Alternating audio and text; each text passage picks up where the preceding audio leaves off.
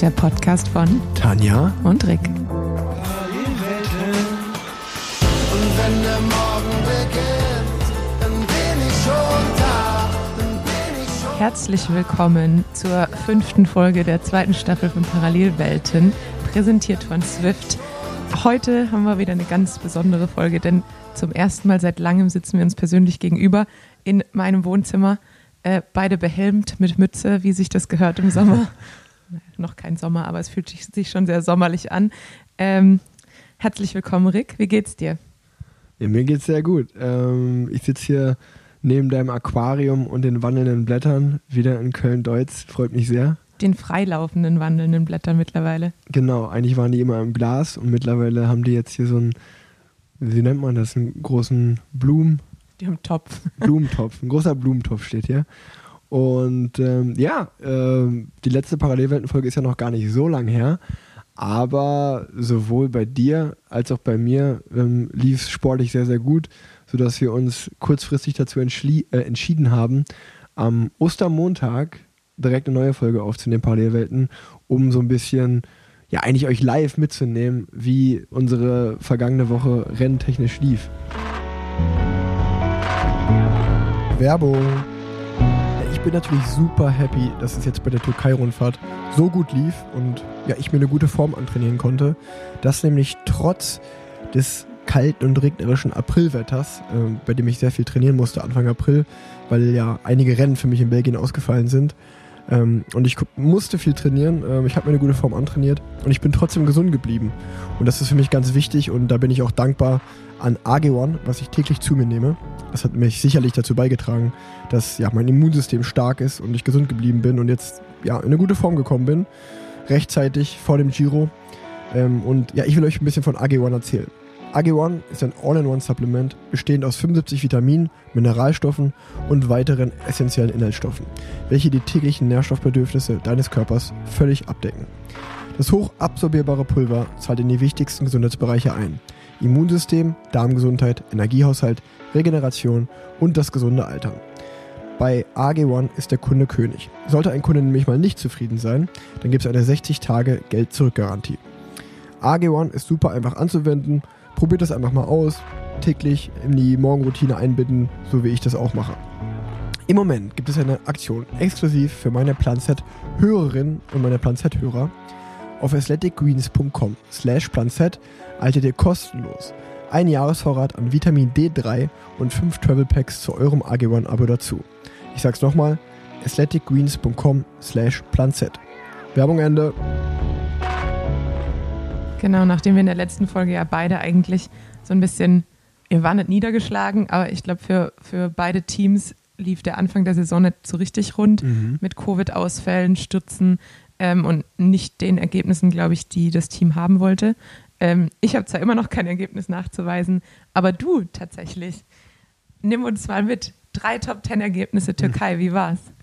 Ja, ey, sehr, sehr gut. Also ich war auch äh, positiv überrascht. Äh, man, oder ich kam ja eigentlich aus einer langen Trainingszeit, ähm, hatte ich ja in der letzten Folge erklärt, dass die viele belgische Klassiker, die eigentlich geplant war, ähm, durch unser arg durch Krankheit gebeutetes Team, äh, vieles ausgefallen ist für mich, aber ich habe mich durch Wind und Wetter gekämpft hier Anfang April und äh, habe ordentlich trainiert und das hat sich eigentlich dann in der Türkei-Rundfahrt in guten Ergebnissen umgewandelt. Äh, Das hat mich sehr, sehr gefreut.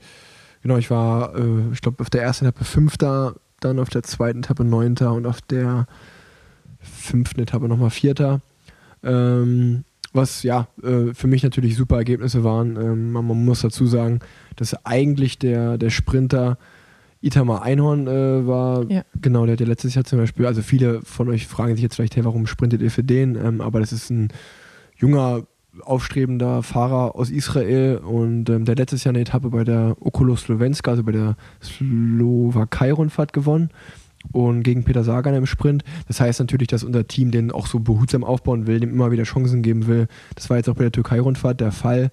Ähm, allerdings ähm, waren die Finals in der Türkei öfter auch mal hügelig, sodass Itamar dann schon müde war oder abgehangen Ja. war und ähm, ich dann ja so ein bisschen die Chancen einfach ergriffen habe. Ähm, genauso war, also ich, ich fange eigentlich am, ich kann ja mal anfangen, die Türkei-Rundfahrt dieses Jahr ging dort los, wo sie letztes Jahr zu Ende gegangen ist. Also letztes Jahr ging es in Kap Kappadokien los und dann sind wir über Antalya nach Bodrum gefahren. Und dieses Jahr habe ich sozusagen Teil 2 der Türkei-Rundfahrt gemacht. Ähm, das ging nämlich in Bodrum los, wo sie letztes Jahr zu Ende gegangen ist. Und dann sind wir nach Istanbul gefahren. Und ähm, ja, die erste Etappe war fast mit die schwerste direkt der Rundfahrt. Es gab so einen 4-5 Kilometer Berg, sehr, sehr steil, 20 Kilometer vom Ziel. Und äh, da habe ich schon gemerkt, dass es ganz gut lief. Äh, nach 10 Minuten 440 Watt war ich noch in der, in der ersten Gruppe. Äh, 50 Mann waren wir ungefähr. Und äh, dann ging es die Abfahrt runter. Ich glaube, da war irgendwie Olivenbäume oder so. Äh, für die Abfahrt unten waren, waren wir nämlich nur noch 25 Fahrer, Ja, äh, weil, mega so, rutschig, ja, weil so viele gestürzt waren. Ähm, ja, dann kam natürlich nochmal so ein Schwung an Fahrern zurück, aber dann äh, ging es im Sprint aus einer dezimierten Gruppe und ich bin Fünfter geworden. Ähm, Fotofinish mit Danny von Poppel um Platz 4. Ja. Ähm, und naja, natürlich, wenn man sich dann die Fahrer vor, vor einem anschaut, also ich glaube, die erste Etappe hatte Caleb Ewan gewonnen, vor Jasper Philipsen, vor Caden Groves und vor Danny van Poppel. Das sind natürlich auch schon richtig, richtig gute Absolut, Fahrer. ja.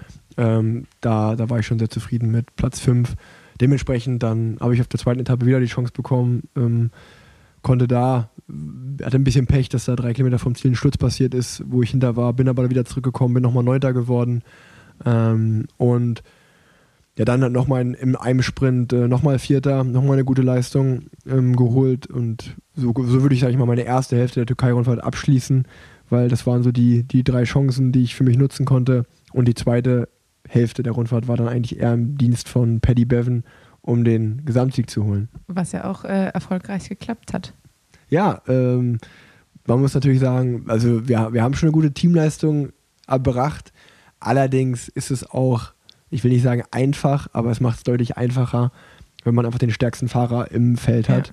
Ähm, der hat schon bei der Bergankunft, glaube ich, viel überrascht, dass er so gut berghoch gefahren ist. Und ähm, dann war auf Etappe 7, oh, nee, auf Etappe 6 und 8. Das waren, das waren, um ehrlich zu sein, eigentlich die Finals, die ich mir vorher angekreidet hatte, weil die so ein bisschen zwei, drei Kilometer hoch zum Ziel gingen. Und ähm, dann war Paddy aber in einer sehr aussichtsreichen Position in der Gesamtwertung auf Platz 2. Dementsprechend äh, bin ich dann wieder in meine Helferrolle äh, gerutscht.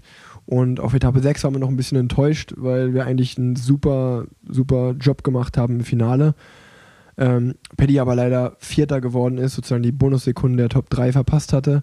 Plus, ähm, ja, meiner Meinung nach hätte es da Abstände geben müssen. Da Ja. gab es Lücken, das hat die Jury aber nicht gemacht.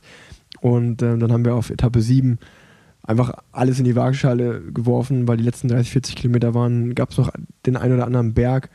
Und ähm, dann sind wir eigentlich fast wie ein Leadout in den Berg reingefahren. Also ich glaube, ich habe acht Minuten 460 Watt Berg hochgefahren. Ähm, habe das Feld schon mal ein bisschen angenockt, sag ich mal. Und dann hat Alex Dowsett nochmal übernommen mit einer 5-Minuten-Führung. Ähm, ähnlich, ähnlich im ähnlichen Wattbereich wie ich. Ja. Und dann ist nicht von Paddy von da einfach losgefahren und ab da waren es nur noch drei Fahrer, die überhaupt folgen konnten oder zwei Fahrer. Und Paddy hat dann Gesamtsieg und Etappensieg eigentlich an dem Tag klar gemacht. Das war richtig, ja, richtig schön, dass man ähm, beim dabei war, dass beim Gesamtsieg dabei war. Ähm, letztes Jahr war ich ja beim Arctic Race of Norway dabei, wo wir Gesamtwertung gewonnen haben. Ja. Jetzt wieder Türkei-Rundfahrt. Also scheint ein ganz gutes Omen fürs Team zu sein. Äh, wenn ich dabei bin, dann gewinnen wir die Gesamtwertung.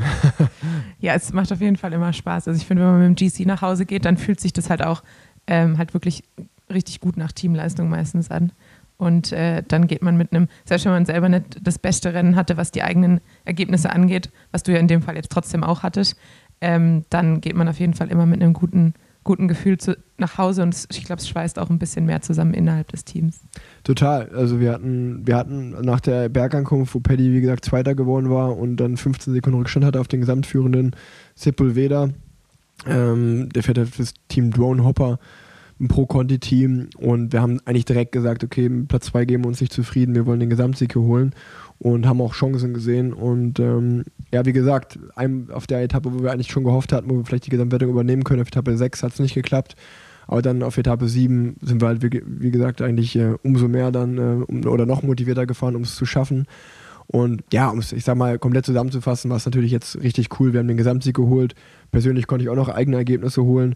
Und ähm, nicht nur, sozusagen nicht nur das selber Sprinten hat Spaß gemacht, sondern auch einfach zu sehen, wenn die Form passt und man auch irgendwie, also ich glaube, die wenigsten hätten jetzt von mir erwartet, dass ich berghoch zum Beispiel ähm, so einen Job machen kann und äh, andere Fahrer in Probleme bringen kann.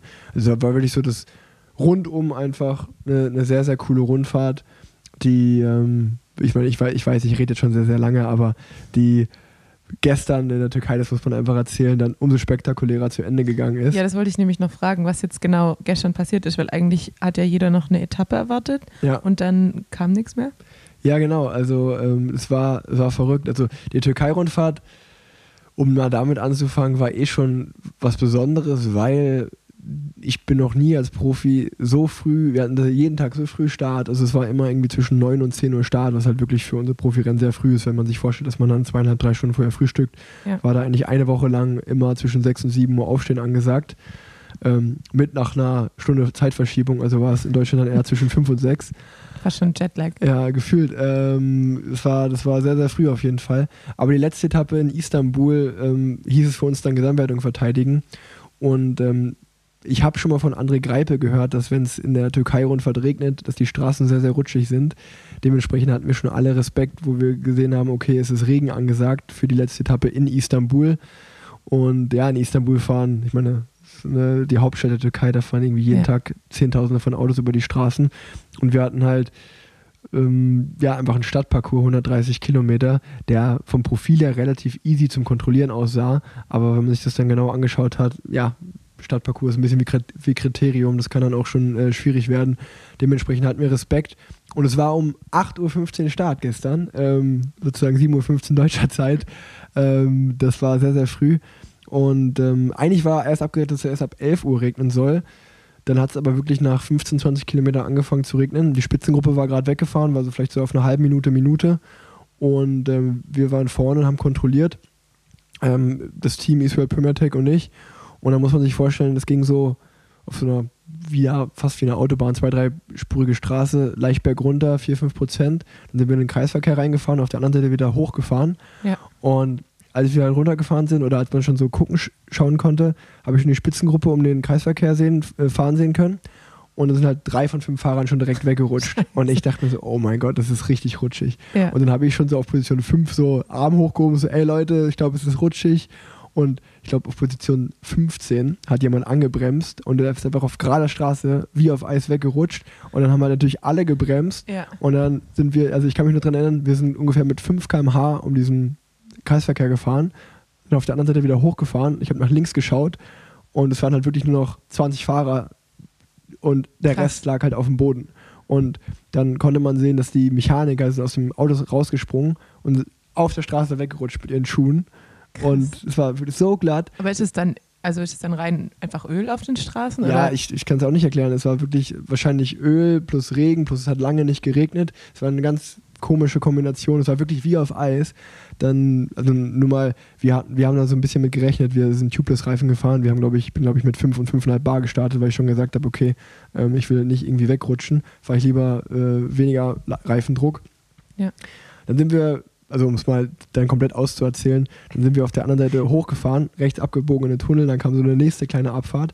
Von den 25 Fahrern, die wir noch waren, lagen wieder sieben oder acht. Und dann waren wir halt 15 Fahrer vorne. Ja. Der zweite der Gesamtwertung, Jay Wein, war nicht mehr dabei. Der dritte der Gesamtwertung, Sepulveda, war nicht mehr dabei. Es waren wirklich nur 15, 16 Fahrer. Und es waren aber halt vier oder fünf Fahrer von Israel Primatech. Sozusagen, Wir haben das kontrolliert. Und dann habe ich halt zu den Leuten gesagt, so, ey, so auch aus Respekt gegenüber den anderen, habe ich mit, kurz mit Paddy geredet. Ich so, so wir, wir müssen halt irgendwie warten, wir müssen das Feld wieder zusammenkommen lassen. Ja. So, das ist jetzt, jetzt auch keine Situation gerade. Ähm, und äh, dann haben wir halt angehalten.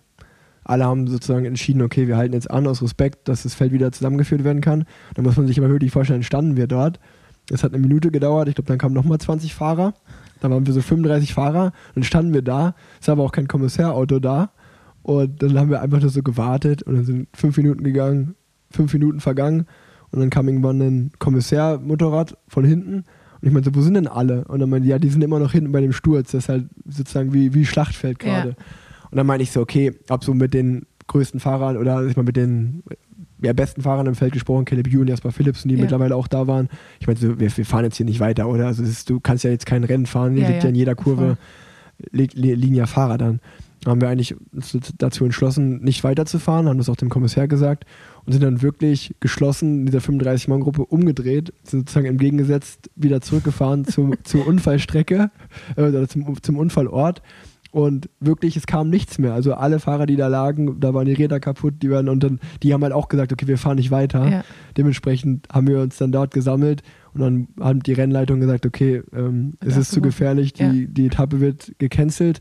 Und dann sind wir symbolisch noch, sag ich mal, die, ich glaube, die Etappe, also es hätte mehrere Runden gegeben. Wir sind dann auf beiden Seiten von Istanbul, sind wir dann jeweils eine Runde gefahren, hatten Ja. dann sie- 70 Kilometer oder so. Und man muss sich vorstellen, selbst wo das Rennen neutralisiert war, sind noch Fahrer gestürzt, weil es so glatt war. Krass. So, das ist halt richtig bitter, auch wenn es schon um nichts mehr geht und schützt trotzdem noch. Ja. Ähm, ja, und dann haben wir sozusagen eigentlich kampflos gestern die Gesamtwertung gewonnen und Ja. haben uns natürlich dann trotzdem gefreut und vor allen Dingen haben wir uns gefreut, dass wir alle, also zumindest von meinem Team, sind alle ohne Sturz durchgekommen. Und ich dachte, Roubaix wäre ereignisreich, aber das ist ja Ja, das war, Das ja- das war eine Erfahrung. noch krasser. Ja, aber ähm, Also dazu gibt es auch eine, es gibt auch auf jeden Fall eine gute, oh, das will ich nicht falsch sagen, aber es gibt eine Spiegel-TV-Doku zum türkischen TÜV.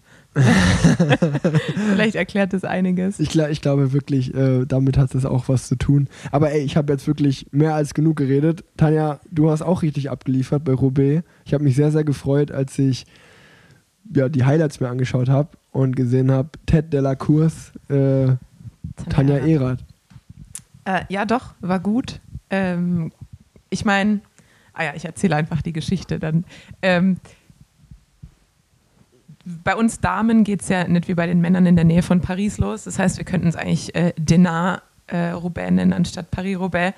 Aber wir fahren so eine Local Lab kurz vor, im Endeffekt eigentlich vorm Sektor 20 der Männer, also kurz bevor Mhm. es dann auch Ahrenberg ist der, der 19. Ähm, bevor es dann halt wirklich ins Highlight geht. Aber das lassen wir weg und wir fahren so vier Local Labs. Und äh, dann ist das erste, der erste Kopfsteinpflaster-Sektor, auf den wir fahren, ist der Haveluy, ne? 17. Bitte? Ist nicht Havel. Achso, okay. Nee. okay. Genau, wir fahren dann erst. Äh, Fallt ihr Wart von Arenberg oder nicht? nee, Ah, okay. wir fahren dann erst bei 17, äh, Sektor 17, das ist der Horneiing oder irgendwie sowas. Das ist aber der, der direkt so, irgendwie fünf Kilometer lang ist oder so. Ge- der längste, der ist ne? irgendwie knapp 3,4 oder irgendwie sowas oder 3,7, ich weiß Ich nicht glaube, mehr genau. von meinen vier Paris-Roubaix-Teilnahmen wurde ich dort zweimal abgehangen. Also, Also der ist schon, es zieht sich schon auf jeden Fall. Es ist die, direkt, wenn man an diesem, ähm, an diesem Kraftwerk vorbeifährt. ja, ja, ja, Ja. Never ending, ja. ja. Ja. Ähm, und das ist unser erster Sektor. Und letztes Jahr ist, äh, hat da äh, Lizzie Deignan ja attackiert und war dann auch äh, weg. Und deshalb, klar, erstes Kopfsteinpflasterstück, da wird ein richtiges Rennen reingefahren. Und zwar halt klar, man muss da in Position sein, sonst äh, kann es halt sein, dass man eigentlich die Spitze nie mehr sieht. Und äh, die Local Labs sind dementsprechend auch sehr hektisch und letztes Jahr auch im Regen wurde da viel gestürzt. Und äh, als ich dann einen Break von vier Fahrern wegfahren habe sehen, äh, habe ich den, den einen Kreisel genutzt, ähm, um sozusagen auf der, auf der ein bisschen kürzeren Seite zu attackieren und zu, dem, zu der Gruppe zu springen und habe mich dann glücklicherweise im Breakaway wiedergefunden. Und wir hatten dann ewig lang nur so knapp 20 Sekunden.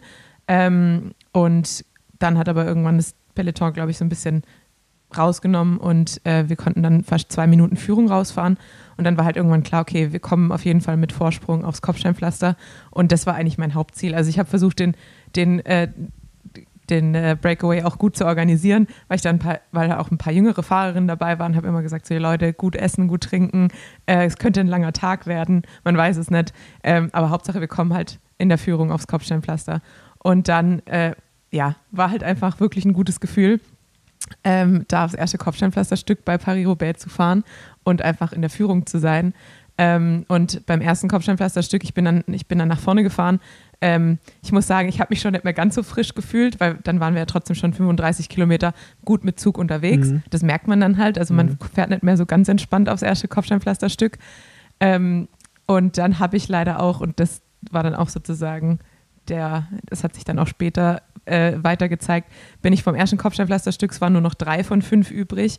Und äh, ich habe schon den ersten Krampf bekommen. Tatsächlich, ich weiß nicht, ob es, ähm, also ich habe mich eigentlich ganz gut verpflegt. Ich glaube eher, dass es meine neue, etwas aggressivere Aero-Position ist, die sich da dann gezeigt hat.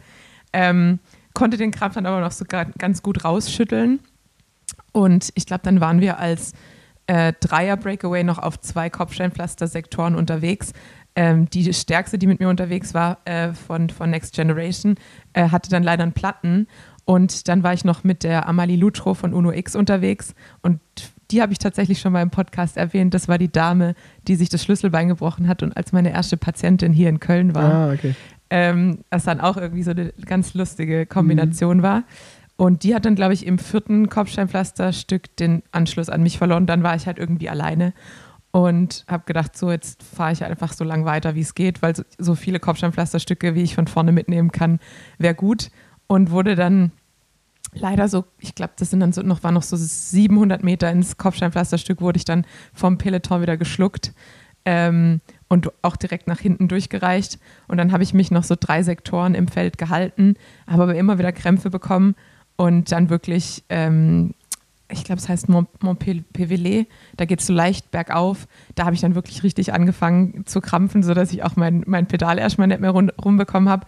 Und dann wurde ich echt, dann bin ich aus der Gruppe 1 raus die Gruppe 2 ist direkt an mir vorbeigefahren, Gruppe 3. Und dann war ich irgendwann so im Niemandsland und dann dachte ich mir so, oh fuck, jetzt werde ich doch auf irgendwie trotzdem noch ins Velodrom, weil dann waren es, glaube ich, noch 40 Kilometer. Mhm. Aber 40 Kilometer, wenn du alleine bist, und es war halt auch einfach doch windig. Also mhm. es, es hieß, es gibt nur 5 km/h Wind.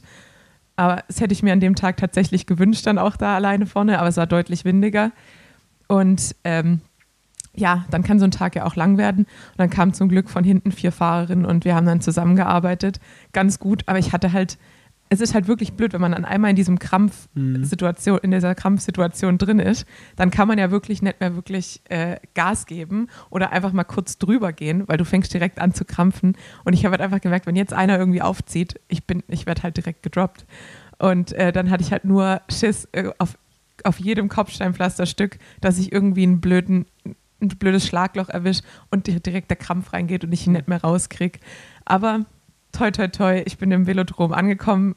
Ich war im Zeitlimit ähm, und es war auf jeden Fall ein sehr, sehr gutes Gefühl, ähm, ja, einfach das, das halbe Rennen äh, vorne in der Spitze zu sein und die Kopfsteinpflasterstücke von vorne zu fahren, weil natürlich auch doch für ein Frauenrennen sehr viel Zuschauer an, an der Strecke sind und weil es halt einfach diesen ganz besonderen Flair hat bei Paris-Roubaix. Deshalb äh, kann ich auf jeden Fall auf einen guten Tag zurückschauen.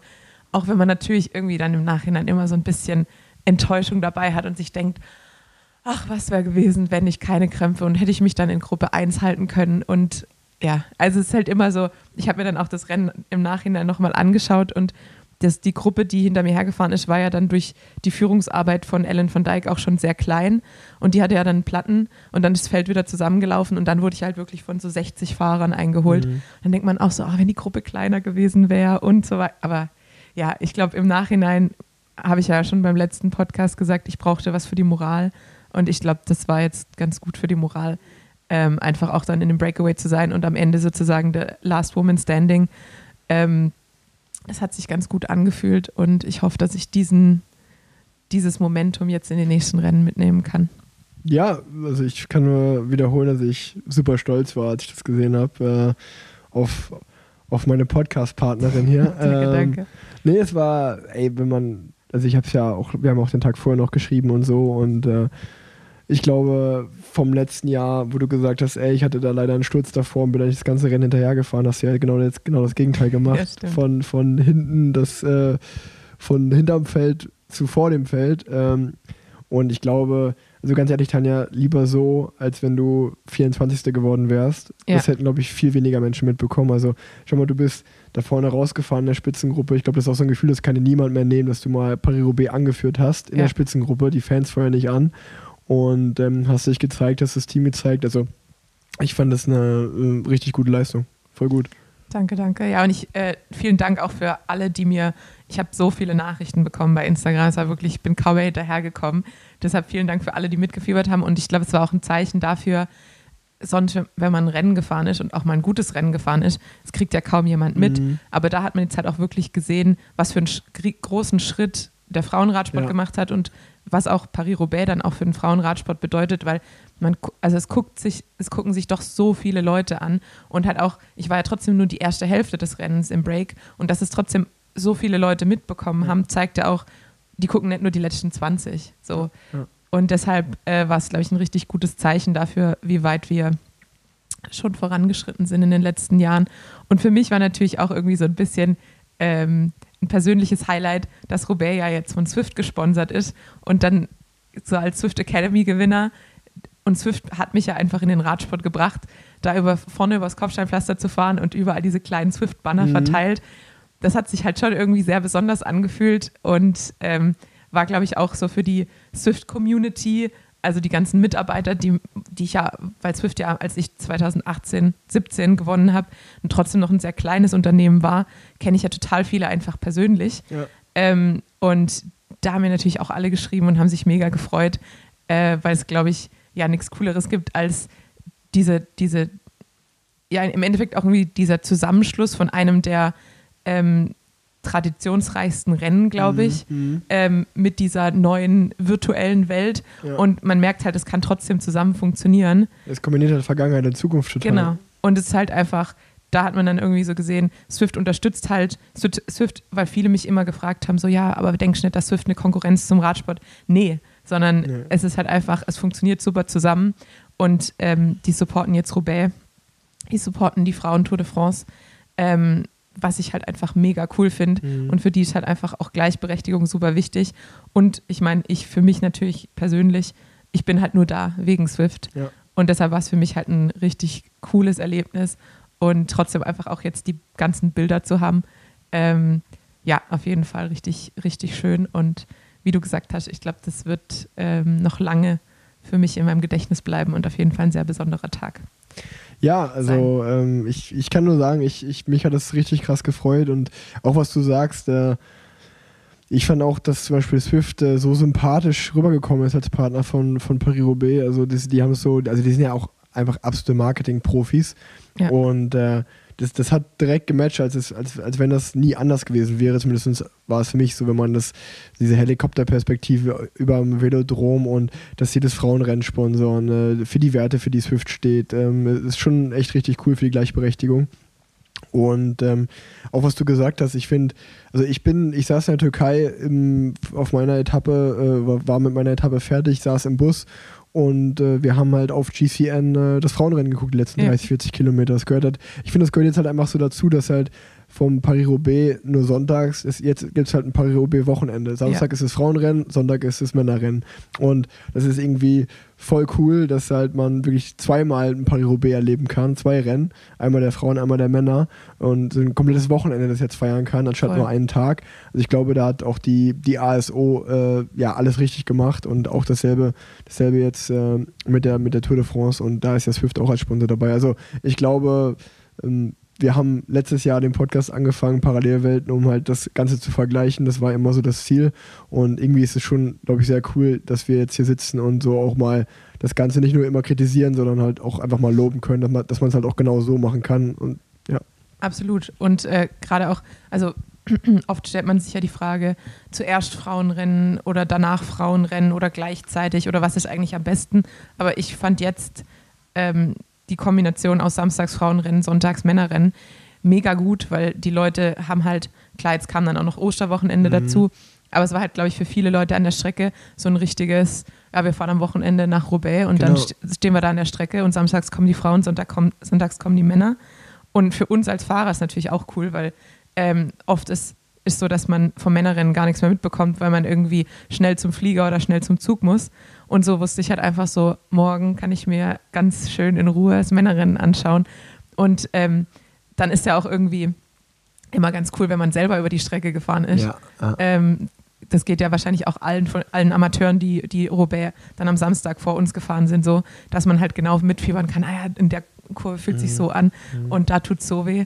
Ähm, deshalb, ja, war es auf jeden Fall richtig cool, das Rennen ganz entspannt äh, gestern noch anschauen zu können. Voll, voll. Also ich glaube, das ist auch für alle Zuhörerinnen und Zuhörer hier total spannend, wenn ihr das wenn ihr da mal Bock habt, drauf habt in der Zukunft, ähm, so wie du es gerade gesagt hast, vielleicht Samstagmorgens dahin zu fahren, sich irgendwo ein Hotelzimmer oder was auch immer zu nehmen oder da zu campen ja. von Samstag auf Sonntag und dann kann man Samstag und Sonntag mal sowohl das Frauen- als auch das Männerrennen live miterleben. Ich glaube, das ist schon eine richtig, richtig coole Erfahrung, die man machen kann und ja, also man, ich bleibe dabei, also ich habe das Rennen auch gestern, äh, das Männerrennen auch nach der Etappe dann geschaut, leider nur letzten 60 Kilo, äh, bis zu den letzten 60 nur, weil dann musste ich einen Flieger ja. steigen von Istanbul nach Köln zurück. Ähm, aber Ja, also, also das Rennen zu sehen, sieht schon krass aus, aber wenn man es mal gefahren ist oder vor Ort war und sich wirklich mal die Kopfsteinpflastersteine anschaut, dann sieht man halt, wie, ja, was es für so eine Mammutleistung eigentlich ist und wie brutal auch das Pflaster ist. Also wenn man sich jetzt irgendwie vorstellt oder wenn man sich denkt, ey, ja, Kopfsteinpflaster, komm, äh, haben wir auf dem Marktplatz bei uns auch, das kenne ich. Das Ja. ist halt, das ist halt nicht zu vergleichen, ne? das ist halt was Nee. ganz anderes. Also Roubaix ist auf jeden Fall schon sehr, sehr speziell. Und ich habe auch, wir sind dann mittwochs dann nochmal den Recon gefahren und ähm, es macht halt Spaß, auf jeden Fall. Äh, aber im Rennen, und ich meine erst recht bei Männerrennen, ist es ja nochmal viel mehr Kopfsteinpflaster und viel länger. Aber irgendwann denkt man sich halt auch so, jetzt reicht's. Also Ja, ja, jetzt, ja, jetzt muss nichts mehr kommen. Äh, obwohl, toi, toi, toi, ich habe wieder keine einzige Blase. Ja, herzlichen. Glückwunsch. Ne, also ich bin, ich bin auch äh, gestern, im, obwohl ich liebe, die, äh, oder ich habe ich es sehr genossen, die Türkei-Rundfahrt zu fahren, jetzt die letzten zwei Jahre. Als ich gestern Roubaix geschaut habe, war ich schon ein bisschen traurig, dass sich das überschneidet, weil da ist schon ein Rennen, wo, man, wo ich immer gern dabei bin und neben Mailand und Remo auf jeden Fall auch eins meiner Lieblings- Eintagesrennen oder ja, neben Mailand und Remo und Frankfurt und Hamburg. So meine, das sind meine Top 4 Eintagesrennen, die ich äh, am liebsten fahre. Und ähm, ja, also, also wie gesagt, selbst das Frau, also ich fand es beim Frauenrennen finde ich halt auch so cool, weil ich sehe auch gar nicht mehr diesen krassen Unterschied zu den Männern. Also auch, ihr seht halt, die Trikots sehen so cool aus und ihr sitzt Ja. auch so gut auf dem Rad mittlerweile alle und das sieht so professionell auch einfach aus. Also es sieht halt wirklich, für mich gibt es da keinen großen Unterschied mehr. Ähm, und also man sieht ja auch in den Kameraeinstellungen, wie schnell ihr fahrt und äh, also es ist einfach richtig, richtig cool, das Frauenrennen da zu schauen. Ähm, und dann halt auch, wie gesagt, auch gestern das Männerrennen, äh, wo Dylan van Baarle dann gewonnen hat. Das war, ich meine, ich war mit ihm zwei Jahre Teamkollege bei Rabobank äh, Ja. Development Team in der U23 und ähm, das war auf jeden Fall ein Paris-Roubaix, wo ich sagen muss, ich habe es genossen, das zu sehen und war auch fast ein bisschen froh, nicht dabei zu sein, weil ich, ich war, war es am Ende das schnellste äh, Roubaix aller Zeiten, weil ich glaube, ja, zumindest haben sie es bei, bei der Zieleinfahrt noch gesagt. Ja, also, ja. ja. also ich glaube, die hatten irgendwie einen 46,5er Schnitt oder so, 40 vor Ziel noch, als ich dann ausgeschaltet habe oder 60 vor Ziel und ähm, ja, die haben sich ja schon 100 Kilometer vor dem Pflaster, äh, hat sich ja die Gruppe gesplittet Ja. und Windkante und ich habe mir genau dasselbe gedacht, weil für mich war das Rennen schon voll in Gange und dann sind wir erst an den Punkt gekommen, wo du gerade gesagt hast, wo es dann bei euch auch losgeht, wo ich mir dachte, ey, von da ist es immer noch so viel Ja, Pflaster genau. und immer noch so weit und das Rennen ist jetzt, also da war die Hälfte war ja schon raus aus dem Rennen eigentlich, bevor man Ja. überhaupt dahin gekommen ist. Ähm, war schon, äh, war schon, war schon crazy und ich meine, man irgendwie, also es ist ja, Roubaix ist ja fast so wie fast nochmal eine eigene Disziplin von Rennen. Ähm, hat ja wirklich so, musste, muss ja ein Spezialist sein. Und dann auch mal so krass zu sehen, dass sowohl im Frauen- als auch im Männerrennen dann halt einfach so Tempobolzer da durchkommen von vorne und Ja. das halt so schaffen. Also schon irgendwie cool. ja, vor allem, man merkt halt auch, das Rennen ist halt nie zu Ende, bis zum Ende. Ja, ja. Das ist halt immer auch das, was, glaube ich, Roubaix so besonders macht, weil man bei, an, bei einem anderen Rennen dann weiß man schon so, okay, man kann sich ungefähr ausrechnen, so groß ist die Gruppe, die gerade den Breakaway chased und die, der Breakaway hat so und so viel Kilometer to go und so und so viel Vorsprung. Ähm, und dann kann man ungefähr sagen, so wird es klappen oder wird es nicht klappen. Aber bei Roubaix ein Platten, ein Sturz, man weiß es halt nie. Und bis zum Ende kann sich nochmal alles drehen. Mhm. Ja, ja, und das macht das Rennen, glaube ich, halt auch so, so spannend. Ja, definitiv. Also ich bin, als ich gestern, wie gesagt, dann mein Handy ausmachen musste im Flieger, da war Matej Mohoric noch vorne mit zwei Minuten. Ja. Da dachte ich mir so, Ja gut, ja. Den, den holen sie nicht wieder zwei Minuten. Wie willst du Mohoric zurückholen mit zwei Minuten Vorsprung?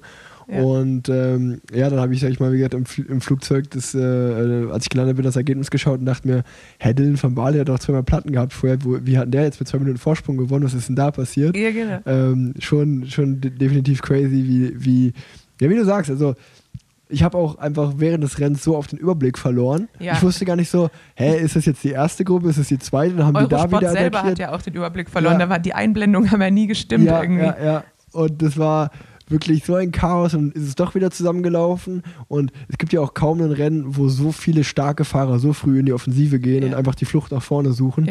Also ähm, ja, einfach, ihr merkt, wir sind immer noch, einen Tag später, wir sind immer noch gehypt vom Roubaix-Wochenende. Ich als Zuschauer und du warst live dabei. Ja, es ist halt wie Krimi schauen, wo man denkt, er ist der Mörder, er ist der Mörder. Und es wechselt die ganze Zeit. Und da geht es halt um den Gesamtsieger. Und man denkt immer, ah, jetzt, jetzt sind sie weg, jetzt kommen, kommen sie nicht mehr zurück. Und dann weiß man es nie. Deshalb, also für mich auf jeden Fall äh, das, ja, ich glaube, mein Lieblingsrennen. Ja. Und ich hoffe, dass ich dass es nochmal fahren kann. Ja, hoffe ich für Ähm, dich auch. Wenn man, wenn man schaut, was für eine Steigerung vom letzten zu diesem Jahr war, Ja, dann- dann will ich mir gar nicht aus, aus, ausrechnen, was nächstes Jahr ist. Absolut, absolut. Ah, Ja, ich war auch ja, ich meine, letztes Jahr hinterhergefahren, äh, jetzt das halbe Rennen im Break. Da ist ja die Steigerung, äh, Ja. das ganze Rennen im Break. Ja, genau, ganz Rennen im Break und dann durchkommen. Break kommt durch. Ja. Aber auch, auch äh, das halt, wie du gesagt hast, ihr war zu fünft in der, in der Breakaway und am Ende warst du sozusagen Last Women Standing sehr. Also Ja. ist halt auch irgendwie ein cooles Gefühl, ne? wenn du, Ja, wenn du voll. in die Spitzengruppe gehst und dann siehst du halt, okay, ich war halt die stärkste von den fünf. Ja, ja doch, das Aber- war auf jeden Fall schön. Das Einzige, was ich noch sagen muss, ich bin mir jetzt, im, also im Nachhinein, als wir gestartet sind, hat uns einer gefragt, ähm, lieber staubiges oder lieber matschiges Paris-Roubaix. Und da habe ich auf jeden Fall für staubig entschieden, weil ich dachte so, ja, okay, aber es wird halt einfach mehr gestürzt, wenn es nass ist und so weiter. Und ich muss jetzt nach dem Rennen sagen, ich bin mir nicht sicher. weil ich glaube jetzt nicht, dass es unbedingt weniger gestürzt wurde, weil beim matschigen Roubaix ist ja so, dass man das Pflaster eigentlich die, die beste Lösung ist, weil man kann eigentlich nicht neben der Strecke fahren. Äh, jetzt, wenn es staubig ist, versuchen alle das Pflaster zu vermeiden. Und da sind aber halt einfach mega krasse Schlaglöcher drin. Und wenn man halt in der Reihe fährt und man sieht die Schlaglöcher nicht oder vor einem stürzt einer im Schlagloch, dann gibt es halt diesen Domino-Day-Effekt. Und ähm, das Krasse ist halt auch, es wird so viel Staub aufgewirbelt, dass man teilweise blind fährt. Oh. Also ich bin, ich bin ja wirklich äh, manche Kopfsteinpflasterstücke alleine gefahren. Das heißt, ich hatte nur Motorräder vor mir oder ein Auto Ja. und trotzdem so viel Staub, dass ich halt einfach manchmal ku- kurz vorm Pflaster ein bisschen Tempo rausnehmen musste, weil ich nicht gesehen habe, wo das Pflaster anfängt. Ja, ja. Also das war halt schon krass. Und da muss ich sagen, vielleicht ist nass doch ein bisschen angenehmer, weil da sieht man zumindest, was auf einen zukommt. Ja, ich habe ja noch nie die Erfahrung gemacht, es nass zu fahren. Bin auch nicht traurig drum, aber ähm, ja, das, das kann ich, da kann ich gar nicht mitreden. Da bist du mir einiges voraus, Tanja. Schade. Und äh, aber äh, mir ist auf jeden Fall gestern auch im Rennen, das fällt mir auch gerade ein, mir ist das Herz stehen geblieben, als der von Topsport vorne war und mitten auf dem Pflaster mit dem Motorrad den, den Platten wechseln wollte. Ja. Und ich mir so gedacht, sag mal, kann ich deine Ernst sein? So hinten hast du so mit 60 die anderen anschießen sehen. Ich Ja. dachte, oh, oh, das gibt einen Riesensturz. Das war, da ist mir auf jeden Fall kurz das Herz stehen geblieben, ey. Das war ja auch, als die beiden Gruppen aus, oder beziehungsweise das komplette Feld eigentlich gesplittet war in zwei Gruppen. Dann gab es diesen großen Sturz und dann lagen Ja. überall Menschen und du wusstest, okay, da kommt jetzt gleich ein, eigentlich ein zweites Peloton und die wollen da alle durch. Man musste alles. st- Aber das war wieder so ein gutes Beispiel. Dann war halt einmal Matsch auf, der, auf einem Kopfsteinpflaster Ja. und direkt Sturz. So, ne? Das war, das ist halt auch, äh, das ist halt auch irgendwie Roubaix. Und naja, das war also, da ich stell mal vor, das haben wir, haben wir, haben wir auch so ein bisschen rumgespaßt, ähm, dass äh, sowohl, sowohl bei der Türkei-Rundfahrt war, war es ja bei uns auch so rutschig, ähm, als wenn da irgendjemand schon mal vor, da macht sich halt wirklich einfach jemand einen Spaß und schüttet halt einfach Öl oder so oder Wasser da in eine Kurve, dann kannst du halt einfach drauf warten, das ist halt wie Kino. Und dasselbe ist halt bei Roubaix, wenn du da einfach mit Wasser, mit einem, mit einem Eimer Wasser hinkommst oder einmal, einmal mal das Pflaster gießt, dann kannst du dich halt genau dahin stellen und warten. Also nicht, dass das jetzt irgendwie erstrebenswert wäre, aber es wäre ja theoretisch so. Und man sieht auch wieder an dem Sturz von Yves Lampard. Also die Fans Oh. sind so, die Fans sind halt natürlich voll geil, dass die dabei Ja. sind, aber die können ja so ein, das ist ja unkontrollierbar. Wenn du eine Minute bevor das Feld kommt, dann ein Eimer Wasser aus, aus Pflaster schüttest oder so wie da zu nah am Feld stehst und der Ja. fährt halt in dich rein. Das ist so, das ist eigentlich so krass. In, du kannst halt so viele Dinge gar nicht kontrollieren im Radsport. Da kann so viel passieren durch die Umstände drumherum. Schon, das ist schon verrückt eigentlich. Ja, irgendeiner hat bei Twitter wohl ausgerechnet, was es, wie viel Wasser man bräuchte, um Carrefour de Labre feucht zu halten über Nacht.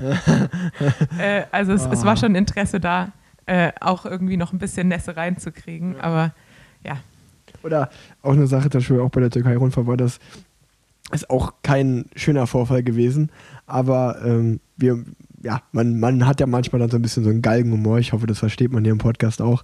Ähm, da war ja auf der dritten oder vierten Etappe ähm, gute Besserung auch an Esa Buhani, der ist leider dort sehr, sehr schwer gestürzt, aber da gab es ja auch, ich weiß nicht, ob du die Videoaufnahmen gesehen hast, da ist ja ein Zuschauer ähm, mit Kopfhörern, manche sagen auch, er war ein bisschen betrunken, auf die Strecke gelaufen, während wir halt angekommen sind. Und man, mu- du musst dir vorstellen, an dem Tag war halt so 40 km wir und wir hatten die ganze Zeit Gegenwind und sind dann links abgebogen, also sozusagen in Tail Crosswind. ja. Und wir sind halt wirklich mit 55 oder 60 km angekommen, waren halt, es war kurz nach der Kurve so ein Kilometer, genau wo es sich dann, sag ich mal, halt, wo sich das Feld auseinanderzieht. Ja. Und wir sind alle links, links rüber gefahren.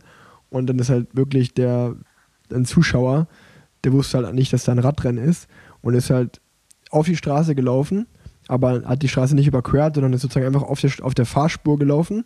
Also sozusagen da, wo die Autos parken, aber mit dem Rücken zu uns. Das heißt, der, und der hat uns auch nicht, der hat uns nicht gehört und nicht gesehen. Und die Fahrer haben ihn im letzten Moment gesehen und die sind halt einfach ungebremst mit einer 60 von den hinten rein. Und da waren halt sieben, acht Fahrer, sind richtig schwer gestürzt. Ja. Und das war wirklich kein schöner Vorfall, aber wir haben dann halt abends am Tisch, haben wir auch gedacht, schon mal vor, dass wir, toi, toi, toi, ich weiß nicht, was aus dem Mann geworden ist. Ich hoffe, dem geht's gut. Ähm, aber schon mal vor, du, dann deine Freunde fragen dich so, hä, was, was ist denn dir passiert? Warum, Ja. warum, was ist denn da passiert? Und du so, naja, ich bin halt da gelaufen.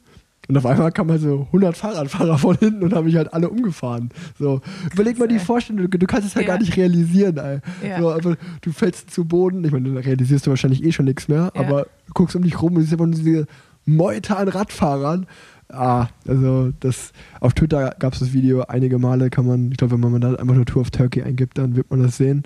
Ähm, falls sich das mal jemand anschauen will, das war, das war brutal. Ähm, und deswegen auch nochmal hier auch, ja, wenn man beim Rennen ist, passt auf eure Hunde auf, passt auf eure Kinder auf, haltet die fest, weil ja, das ist schon, äh, die Stürze, die so passieren, sind leider immer sehr, sehr, sehr, sehr blöd. ja, absolut. Ich habe noch Zum- eine Frage Ah, zum ja. Rennen. Weil ich hatte, und das ist, das kann ich dich gut fragen, du, du hast ja auch einfach Hintergrundwissen, ärztliches. Ja. Ich hatte in meinem ganzen Leben noch nie einen Krampf. Noch Ja. nie. Und es, also es ist ja, ich habe mal gehört, dass es daran liegt, man kann ja so messen, wie viel Schweiß man verliert pro Stunde mhm. und dass der Wert da auch darauf schließt, ob man sozusagen anfällig für Krämpfe ist oder nicht. Ja, also ich meine, man kann auf jeden Fall, also es gibt so Heavy Sweater, äh, die dann halt auch, die viel schwitzen, also es gibt Leute, die viel schwitzen, dabei wenig Elektrolyte verlieren. Dann gibt es So. dann gibt's Leute, die halt viel schwitzen, aber dabei, ah, was habe ich jetzt gesagt? Also das eine und das andere gibt es. Es gibt wenig Leute, die wenig schwitzen und dabei viel Elektro- Elektrolyte verlieren, wenig schwitzen und wenig Elektrolyte verlieren oder eben auch mit viel Schweiß und wenig und viel Schweiß und viel. Ähm, und klar, auf jeden Fall, wenn man viel El- Elektrolyte verliert, dann ist die Chance, dass man halt krampft, schon höher. Ähm, aber natürlich haben halt auch andere Faktoren. Deshalb weiß ich ja nicht genau, ob es vielleicht auch einfach die Mhm. Aeroposition ist. Natürlich auch noch ein Einfluss ähm, darauf. Und ich glaube halt auch einfach bei Roubaix durch den Impact, den die Kopfsteinpflaster auf die Muskulatur haben, ähm, dass das natürlich auch nochmal eine Ja. extremere Belastung ist als Ja. bei einem normalen Rennen, wo man einfach nur auf, auf Asphalt Ja, fährt. das stimmt. Ja. Okay. Ähm, ich weiß jetzt nicht, ob ich deine Frage beantwortet habe, Nee. aber Nee, also ja, was heißt, ich bin nicht schlau. Also ich meine, es ist ja, ich bin ja einfach froh darüber, dass ich keine Kämpfe Ja. kriege, aber ich habe mich das immer gefragt, weil es gibt ja wirklich Fahrer, die haben da echt mit zu kämpfen. ja.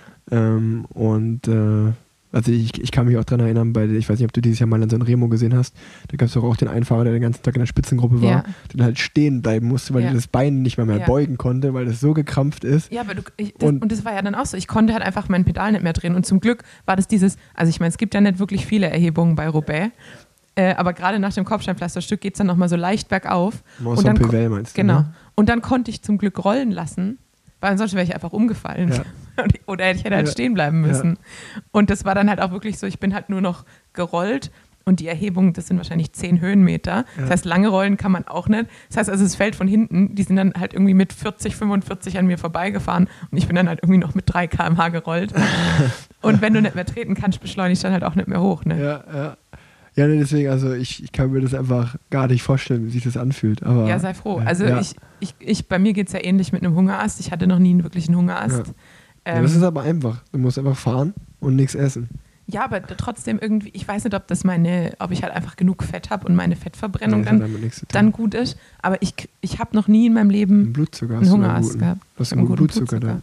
Ja, ich weiß es nicht. Doch, aber das, das kriegst du in einfach mal sechs Stunden ohne Frühstück und nimm nichts zu essen. Ich kann fünf Stunden ohne Essen fahren. Niemals. Ich, doch, Niemals, glaube ich nicht. schwöre, Das ich glaub hab- ich nicht. natürlich- Schwöre, Digga. schwöre, Digga. Ich habe äh, früher, ich meine, ich, bin ja noch, ähm, oder wir, sind ja fast eine Generation, Naja, sind ja noch die Generation. Ja, ich bin schon ein bisschen älter. Wie alt bist du jetzt? 32. Ja, siehst du, ich bin noch unter 30. Ich bin Ja, gut. 28. Ja, gut, aber ich glaube, eine Generationszeit sind irgendwie 30 Jahre. Whatsoever. Nee. Auf jeden Fall Also sind will ich nicht wir. mitgehen jetzt, das Thema. Das sehe ich auf jeden Fall, das sehe ich. Nee, Tanja, da, da, da lasse ich mich auch nicht mit dir in einen Topf werfen jetzt Na, hier. na gut. Du bist Ü30 Also und, in meiner Generation, Rick Zabel, war es halt noch so. und ich bin U30. Ja, nur Das- dass das jetzt mal ganz klar festgehalten wurde. okay.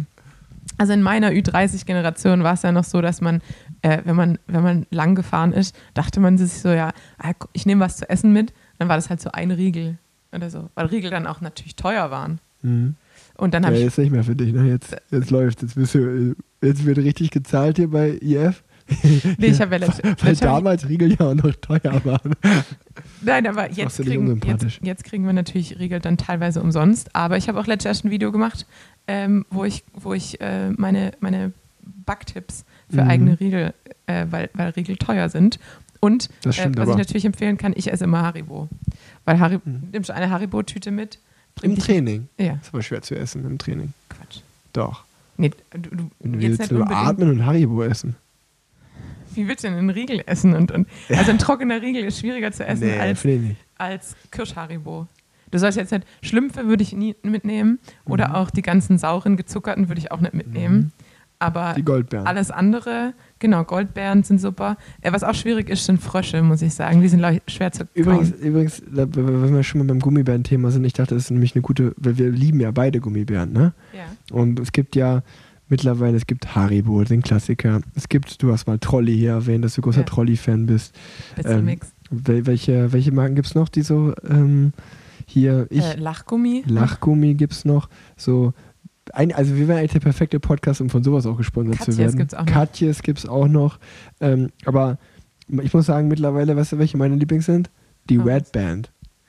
Die finde ich. Das sind, das sind Ja. für mich, kennst du die, wo die halb Lakritz sind und halb Gummibärchen? Ja, aber Boah, die, die, finde ich richtig die cool. sind halt teilweise so bissfest. Die sind halt eher Ja, wie die das- Schlümpfe. Das ist halt, also die würde ich auch nicht fürs Training empfehlen. Ja, aber die sind so, also wenn, wenn die, wenn die mir eine, eine Werbeanfrage, ich glaube, da würde ich, da würde ich schon sagen, ja, dann würde ich Ja, definitiv. Gummibärchen, das ist schon was Feines. Das passt, das kannst du halt auch für die zu 100% authentisch in diesen Sp- einbinden. Ja. So nach dem, nach dem, ja, das ist so, das wäre schon gut für uns. Also was perfekt ist, also es ist wirklich das Best, der beste Haribo, die beste Haribo-Lösung für, äh, fürs Radfahren ist, was ich in Spanien immer mitgenommen habe, in Girona, sind diese langen roten Dinger, weil dann kannst du halt einfach ein so ein Ding rausziehen und das wegknabbern und ist halt direkt wie irgendwie, keine Ahnung, eine Handvoll Gummibärchen essen mit diesem einen Stangending. Ja. Also das kann ich empfehlen. Aber was ich eigentlich sagen wollte, jetzt habe ich meinen ganzen Punkt verloren. Achso, ja, dann hat man einen Riegel dabei gehabt und ist halt fünf Stunden gefahren. Das stimmt. Und ja. selbst, selbst da habe ich noch nie einen Hungerast gehabt.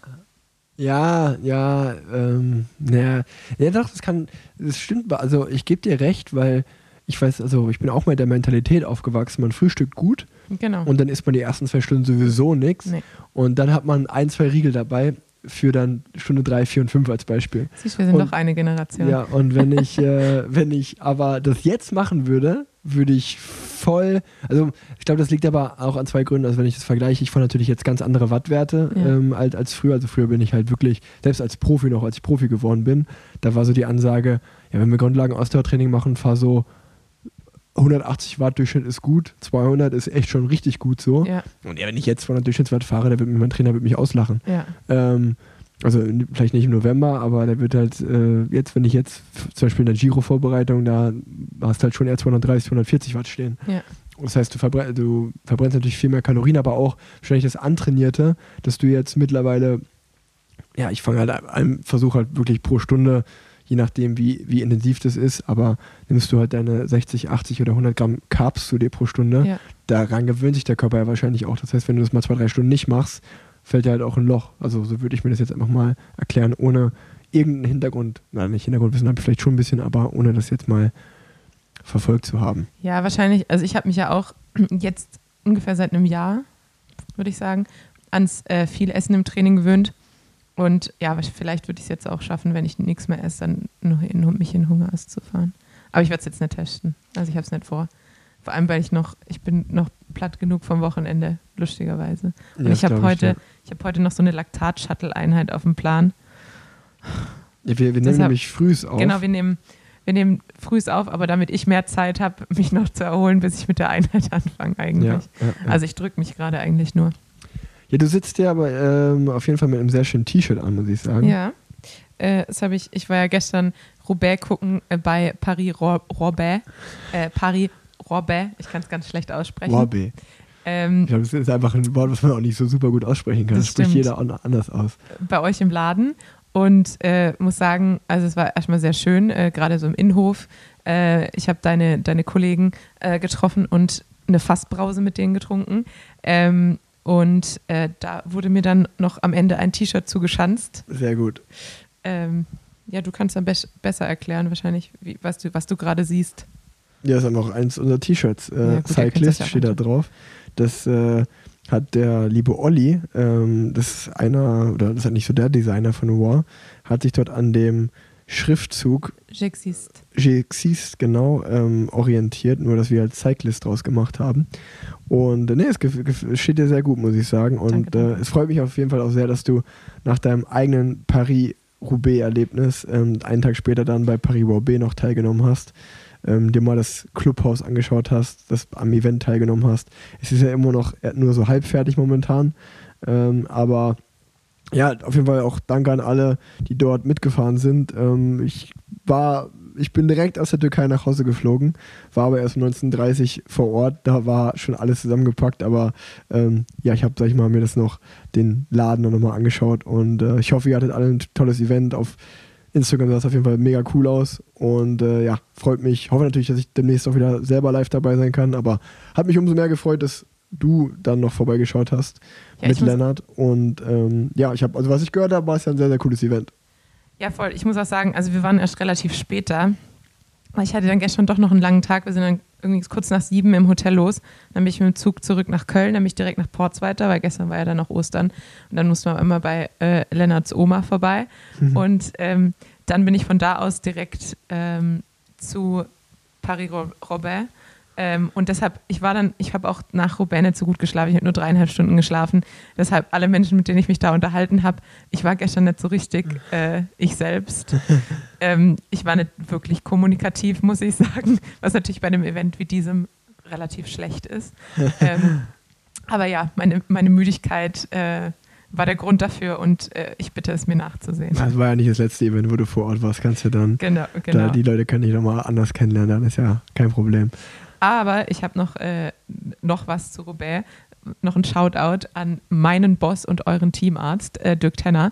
Äh, meine Teamkollegin hat sich bei einem Sturz auf diesen Local Labs äh, das Knie wahrscheinlich an, einem, an einer Scheibenbremse, einen relativ cleanen Cut äh, direkt über, über, der, über der Sehne geholt und brauchte dann noch Stiche.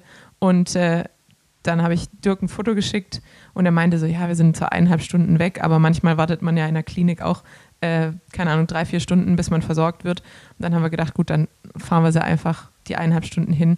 Dirk näht schnell das Knie und dann sind sie nach eineinhalb oder nach drei Stunden insgesamt wieder zurück. Und ähm, danke dafür, Dirk. Äh, mal wieder äh, der Retter in der Not, Dirk Tenner.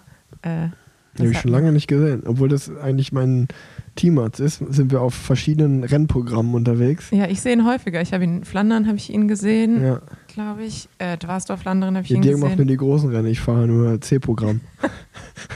ich bin im C-Team bei Israel Primatech, da fährt man die großen Rennen nicht mehr. Ja, du bist, äh, früher hast du gegenüber vom Ottopark gewohnt. Ja. Äh, da warst du noch im Ottopark-Team, jetzt sind Ja. nur noch Dirk und ich im Ja, ja, ja, ihr, habt mich, ihr habt mich rausgedrängt. Ich Ja. merke das schon.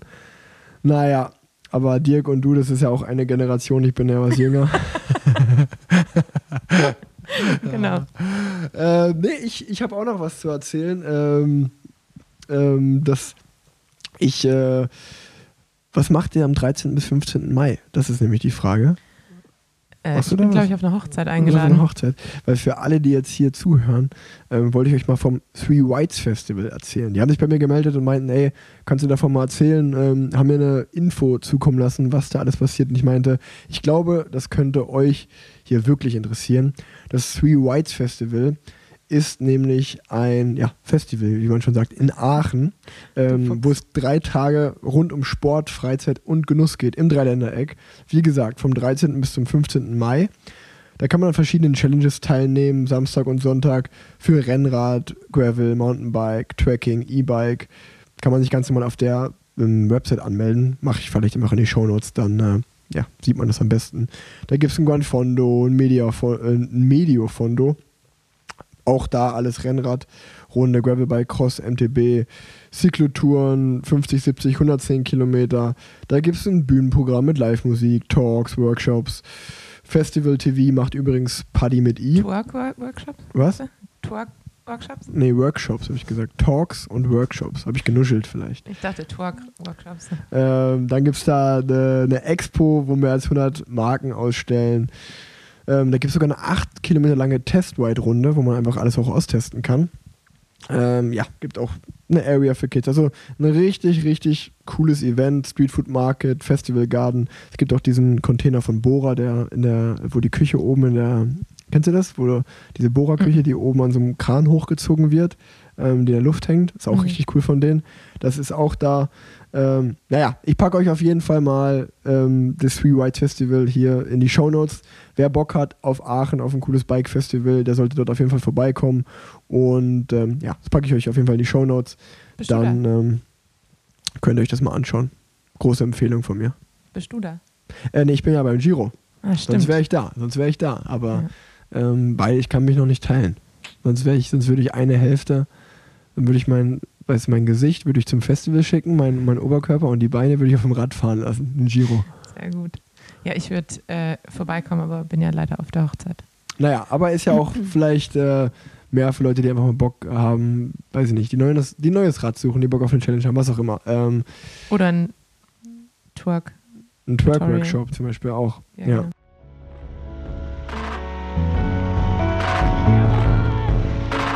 Werbung. Du hast Bock auf neues Mountainbike? Dann schau auf jeden Fall mal bei rosebikes.de vorbei. Die haben jetzt nämlich das Bonero rausgebracht. Das ist ein Trail Hardtail Mountainbike für unverfälschte Mountainbike-Abenteuer. Dazu gibt es übrigens, wie ich finde, ein sehr, sehr großartiges Werbevideo ähm, von den El Flamingo Films Freunden von mir produziert. Kann man bei Rose sehen oder auch bei den El Flamingo Jungs auf der Instagram-Seite zum Beispiel. Ist auf jeden Fall wert, sich das mal anzuschauen. Außerdem hat ja Rose noch ein neues E-Bike am Start, das Sneak Plus. Mehr als nur ein Hingucker, dank modernster E-Bike-Technologie und vollständig integrierter Komponenten meisterst du den Stadtalltag ab sofort mühelos schneller als mit dem Auto. Was sie auch noch neu am Start haben, ist nämlich die Kollaboration zwischen Dwycon und Rose. Eine Zusammenführung von Fashion und funktioneller Radbekleidung. Finde ich auch richtig gut gelungen. All das gibt es auf rosebikes.de. Und wer am 13. und 14. Mai noch nichts vorhabt, ich meine, ich hatte auch hier im Podcast gesagt, dass man auch auf das Three Whites Festival nach Aachen gehen kann. Kann man an dem einen Tag zum Beispiel machen. Und dann an dem anderen Tag geht man nochmal zum Store Opening in Köln. Der ist nämlich, äh, also das große Store Opening von Rose in Köln. Dort legt übrigens auch mein Freund Philipp Isterewitsch auf und moderiert das Ganze. Der war ja schon mal hier in Folge 25 zu Gast. Also 13. 14. Mai, großes Radsportwochenende. Erst geht ihr zum Sweet Whites Festival und dann geht ihr zum ähm, Store Opening nach Köln oder andersrum. Aber auf jeden Fall für Leute hier rund um Aachen und Köln wird hier richtig was geboten. Werbung Ende.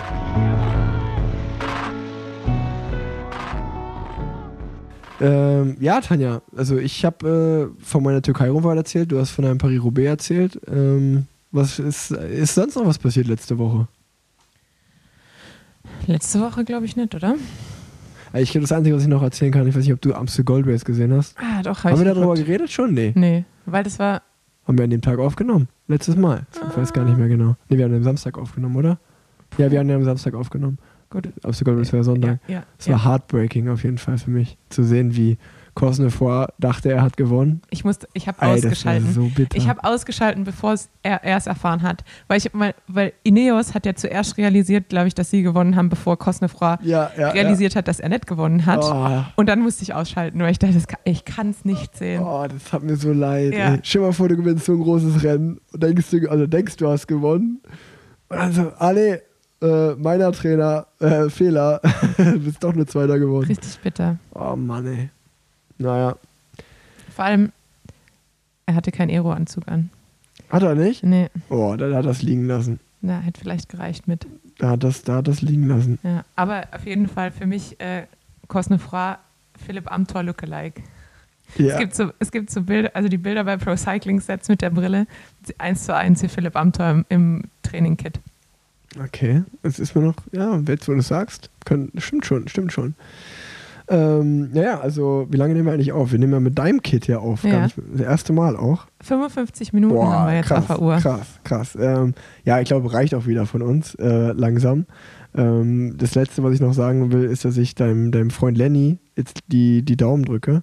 Der Genau, ist ja der auch beim Radrennen. Der ist nämlich noch nicht so wie wir, abgehoben irgendwo da im Profiradsport. Lenny ist noch an der Base. Da, Genau. da auch, auch da mal schauen, Zuhörerinnen und Zuhörer, wo sind denn so lokale Radrennen bei euch um die Ecke? Schaut da mal vorbei, das ist nämlich auch echt cool, müssen wir auch mal wieder machen. Ähm, und Da müssen wir auch einfach mal mehr, da müssen wir auch mal wieder mehr drüber reden, glaube ich, jetzt Ja. wo es wieder losgeht. Weil die letzten Jahre war ja auch jetzt ein bisschen weniger äh, Corona-bedingt, aber jetzt geht es ja wieder richtig, richtig los und gerade auch ähm, die Bieler Ladies ähm, sind ja da immer richtig kräftig am Start und haben da jetzt auch ein richtig gutes Team auf die Beine gestellt ähm, und sind da sehr gut organisiert. Und da muss man, glaube ich, auch mal ein bisschen äh, shoutouten. Können wir auf jeden Fall für die nächste Folge uns vornehmen, ähm, Ja. wie du sagst, dass einfach wieder für die Jugendklassen, für die Amateurklassen gehen die Radrennen wieder los. Das freut uns natürlich auch sehr. Und wie ich gerade gesagt habe, Lennart ist heute In mit den Colonia Kids, ne? Mhm. Ist er äh, in Paderborn beim Rennen. Und ähm, ja, Das sind äh, hier Landesverbandsmeisterschaften Berg, glaube ich. ach echt? Ja. Wenn da, genau, also nicht nur Profiradsport äh, ist cool, sondern halt auch, ich glaube, ja, wenn einfach ein Radrennen, ein lokales Radrennen um die Ecke ist, einfach äh, mal vorbeischauen, hat man Spaß, wenn man an dem Sport interessiert ist. Reden wir aber auf jeden Fall in den nächsten Folgen mal ein bisschen mehr drüber. Genau, finde ich gut. Hast du noch was? Du warst zu Ricarda Bauernfein, wolltest du noch was sagen? Genau, ich hatte dem Ricarda Bauernfeind noch auf meinen Zettel geschrieben, weil die ja Die jetzt. die Socken macht, ne? genau, Die, das macht die doch. genau, die macht, Die äh, häkelt die immer. die macht Socken und ähm, die ganzen gelenkunterstützenden Ja, die, genau, genau. Da, daher kenne ich Das die. ist ihre Zweitkarriere. Ähm, nee, aber Ricarda fährt jetzt, ähm, ist, ist ja schon immer eine starke Fahrerin, äh, ist ja auch jetzt die ganze Swift-Bundesliga gefahren und da, da auch immer sehr dominant und gut unterwegs. Ähm, und fährt ja jetzt fürs Nachwuchsteam sozusagen von Mhm. Canyon SRAM, ähm, fürs Generation-Team und ist die ersten internationalen Rennen gefahren, in Spanien vor allem und jetzt in Frankreich und ähm, fährt, wie erwartet, äh, meiner Meinung nach, richtig gut. Äh, also ich glaube, gestern hat sie den vierten Platz in Chambéry geholt und äh, ansonsten entweder Podium, Sieg äh, plus Mountain Classification. Also die fährt richtig, richtig stark und ich glaube, von der werden wir noch einiges sehen. Muchos Respektos hier von meiner Seite. Ja. Und ich finde die hat auch einen sehr schönen Namen. Ja. Ricarda. Gerade die erste Hälfte gefällt mir extrem gut. Ja, es gibt ja auch einfach so Namen, die sind, die sind gemacht äh, fürs Berühmtsein, habe ich das Gefühl. also es gibt ja immer so, Berühmt, ey. ja, zu, zum Beispiel Benoit Cosnefroy, da denke ich mir immer so, oder Pierre Latour, da denke ich mir so, es klingt einfach, Nee, aber französisch. ja, wahrscheinlich weil es französisch aber ich denke es mir auch bei Ma Marie Lenné, da denke ich mir so, der, der, der Name ist einfach gemacht zum, Ja. zum Berühmtsein. Ja.